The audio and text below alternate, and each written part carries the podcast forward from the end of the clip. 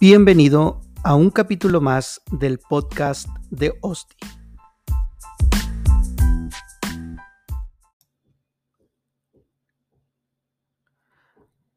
Hola, ¿qué tal? Llegamos al versículo 27 del capítulo 5 de Mateo. Jesús comienza nuevamente con la frase, oísteis que fue dicho. Él, al igual que quienes le escuchaban, estaban familiarizados con todo este tipo de enseñanza de los maestros de la ley. El mandamiento que ahora menciona es, no cometerás adulterio. Pero Jesús va más allá del hecho consumado del adulterio. Él menciona, cualquiera que mira a una mujer para codiciarla.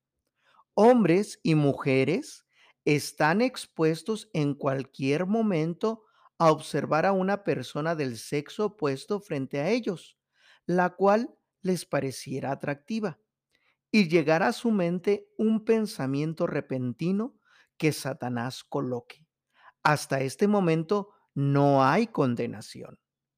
El pecado inicia cuando de manera voluntaria el hombre o mujer permite que ese pensamiento los controle y ese pensamiento se convierta en un deseo. Cuando ese deseo no se resiste, ahí se comete pecado. La frase para codiciarla es del griego epitsumeo, que se traduce como poner el corazón sobre, anhelar por, fijar el deseo en, desear fervorosamente, ansiar por. En el buen sentido, encontramos ejemplos de esta palabra en Mateo 13, 17 y Lucas 22, 15. En el mal sentido lo encontramos en Mateo 5, 28 y Romanos 7, 7. Jesús sube aún más el nivel y menciona que si el ojo es ocasión para pecar, es mejor sacarlo del cuerpo, recordando que muchos pecados entran por la vista, desde el huerto del Edén, donde Eva vio que el fruto era agradable. Una vez que la imagen ha entrado a la mente, el paso siguiente es tomarlo o tocarlo con la mano.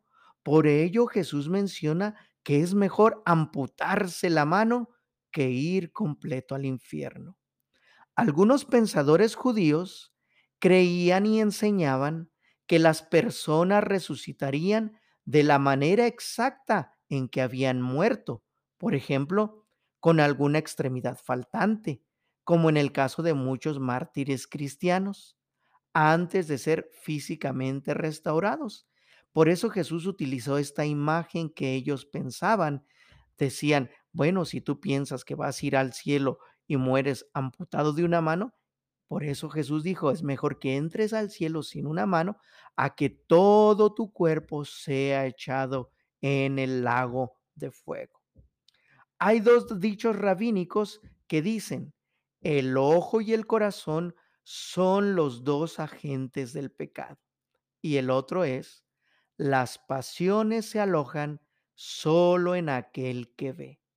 Es importante, por tanto, que hombres como mujeres cuiden su forma de vestimenta y no den lugar a que sean objeto de codicia por parte de alguien, atrayendo la atención hacia su cuerpo, provocando tentación y lujuria. Inmediatamente después, Jesús toca el tema del divorcio. En el Antiguo Testamento, el divorcio solo estaba regulado en Deuteronomio 24 del 1 al 4, pero se podía extender la carta de divorcio por cualquier cosa que al hombre le pareciera indecente en la mujer, ya que el adulterio se castigaba, que se castigaba con la muerte conforme Levítico 20:10 y Deuteronomio 22:22. Al no especificarse qué es exactamente lo que significa la frase en Deuteronomio 24 del 1 al 4, hallado en ella alguna cosa indecente. Así lo traduce la Reina Valera 1960. La nueva traducción viviente lo escribe, resulta que él encuentre algo reprochable en ella. La nueva versión internacional lo escribe así, por haber encontrado en ella algo indecoroso. Y la Reina Valera Revisión 1909 dice, por haber hallado en ella alguna cosa torpe.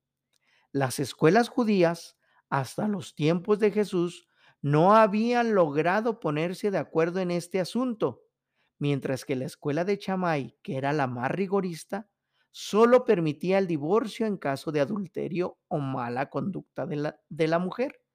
La de Hillel, que era más ligera, lo permitía en casos tan banales como que fuera mala cocinera o simplemente al marido le gustara otra mujer. La carta de divorcio para ser válida debía ser dada por el Sanedrín. Por ello mismo, Jesús menciona en Mateo 19:8 que a causa de la dureza, aquí la palabra dureza también se traduce como obstinación, terquedad o perversidad en el corazón de los hombres, Moisés permitió dar carta de divorcio. Moisés, no Dios. Jesús les menciona que al inicio el deseo del Creador es que fueran una sola carne el hombre y la mujer. Y en Mateo 19:9, al igual que en Mateo 5:32, Jesús únicamente tolera el divorcio por causa de fornicación. La palabra griega usada en el versículo es porneia, que se traduce como inmoralidad sexual e implica prostitución, fornicación, contacto sexual voluntario, falta de castidad, incesto y pornografía.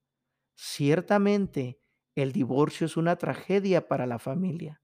La infidelidad es un pecado grave ante Dios y contra el cónyuge.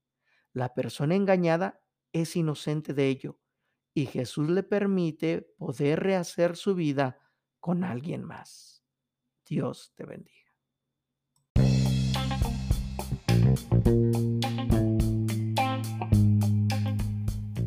Gracias por haberme escuchado. Mi nombre es Osdi Salas y te espero en el siguiente episodio del podcast de Osdi.